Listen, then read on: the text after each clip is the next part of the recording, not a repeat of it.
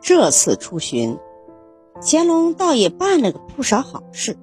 此次南巡的路线照例要经过直隶山东、江苏、浙江等地。乾隆善于笼络人心，凡是他经过的地方，都被不同程度的减免了一些税收。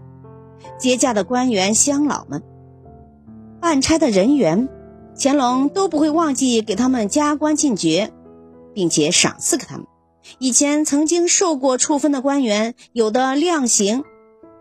乾隆让他们恢复原职，有些特意来接驾的老臣，在朝中做官多年，回乡养老，乾隆不忘记嘘寒问暖，还赏赐一些人参、貂皮等一些东西，给他们的子孙赏赐功名。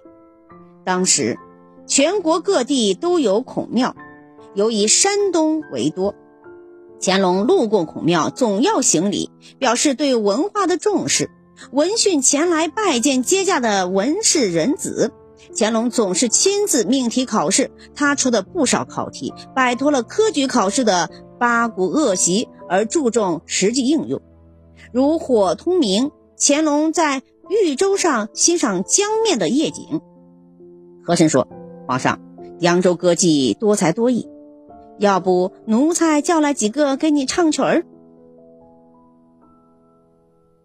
乾隆心里高兴，说道：“嗯，扬州河面就该花船荡漾，箫鼓不绝呀。”片刻之后，几名女子轻飘飘的坐着船来了，为首的一位更是步履轻盈，楚楚动人。到了船边，这名女子稍稍停了一下，轻轻一点就跃上了玉舟。待他接近后，乾隆仔细一看，竟然发呆了。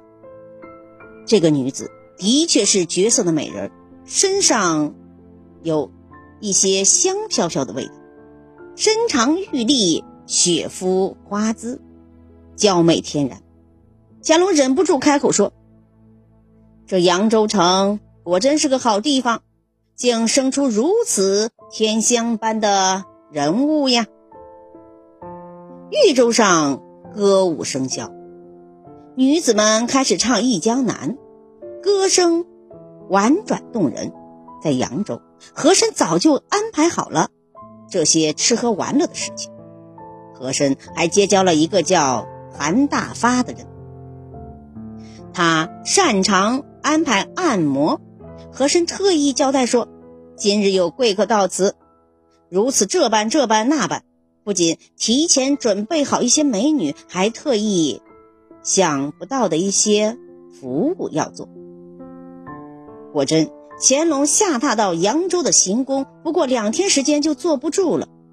和珅觉察到了乾隆的心意，赶紧找个空建议乾隆出来体察民情吧，微服私访。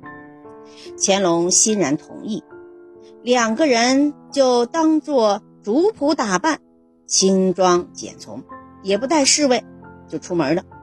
和珅引着乾隆来到了事先安排好的地方。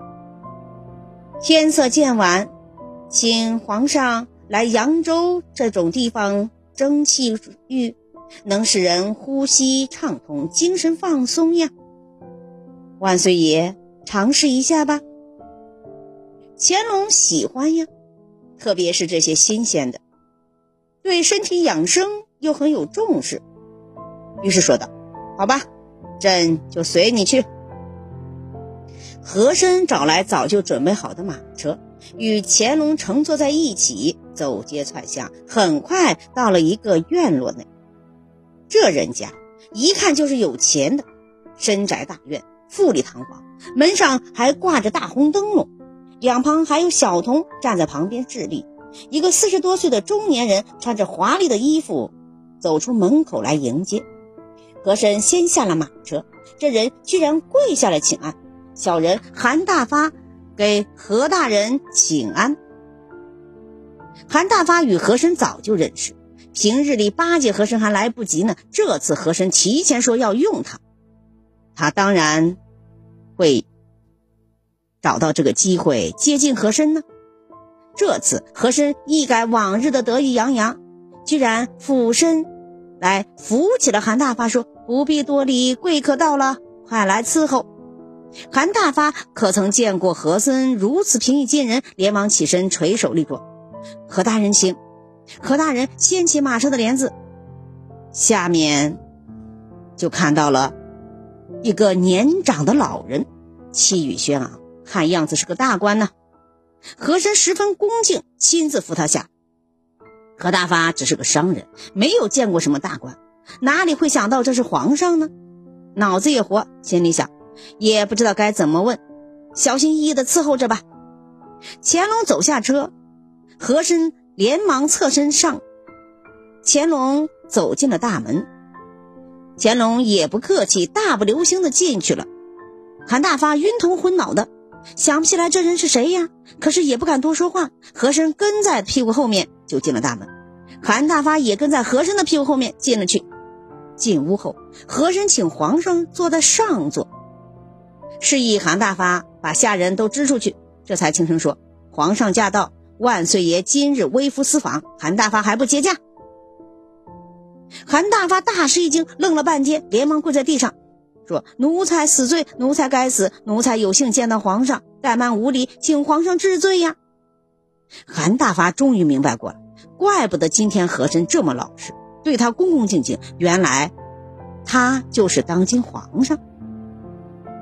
乾隆笑了笑说：“你起来说话吧，朕今日是微服私访，体察民情，这也怪不得你，不必紧张。”韩大发不知说什么。语无伦次地说：“多谢皇上宽宏大量，多谢皇上隆恩，皇上万岁万岁万万岁！奴才这就请人来伺候着。”说着，头也不敢抬起，一个劲儿的磕头。和珅说：“皇上让你起来就起来，万岁爷要微服私访，不许声张，否则罪责难逃。在外面的人就说我们是客商，主仆二人来做生意的，明白了吗？万岁爷的行踪。”跟谁都不能提起。韩大发这点规矩还是懂的，马上明白了和珅的用意，站起来说：“奴才明白，二位大人尽可放心。”和珅小声说：“还愣着干什么？让你提前准备好的饭呢。”连的何大发连忙说：“谢万岁爷垂怜，奴才早就准备好了。”乾隆只是微笑，没有理他。韩大发准备下去。很快就摆上了一桌丰盛的宴席。乾隆是微服私访，韩大发没有安排别人作陪，只有两个江南女子在这里咿咿呀呀的唱歌。韩大发很是花了一番心思，宴席上的山珍海味应有尽有，此外还有皇上没有吃过的一些爽口的江南野菜。乾隆在宫里吃腻了一些新鲜的东西，那么来到这里。吃到一些野菜，听到一些小曲儿，品尝着也觉得很有滋味。乾隆极其重视养生之道，所以节食也是他很注重的。韩大发不敢坐下来吃饭，只是站在一旁倒酒。乾隆与韩大发这种人也没有什么话说，一会儿就不大动筷子。看乾隆吃的差不多了，和珅说：“万岁爷日理万机。”不能累着，你把万岁爷安排的地方准备好了吗？一切按照大人吩咐，已经安排妥当了。韩大发赶紧接着说。和珅于是向乾隆奏道：“万岁爷吃好了吗？风尘仆仆忙了一天了，不如沐浴更衣，早点歇息吧。”乾隆点点说：“如此甚好。”和珅示意韩大发引着乾隆三人来到了一处隐蔽的小房子里。这个屋子里。散发着一股幽香的气味，一位十六七岁的少女走了出来。她小巧玲珑，身材曼曼，走姿婀娜多姿，全身只穿着透明的轻纱，全身的曲线尽显，身材格外妩媚动人。丰满的酮体在轻衣纱下若隐若现，撩拨着乾隆的心。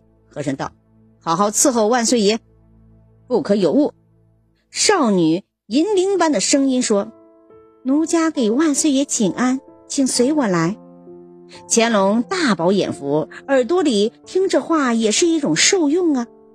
和珅轻声说：“万岁爷安息，奴才在外面伺候着。说完，拉着韩大发退了出去。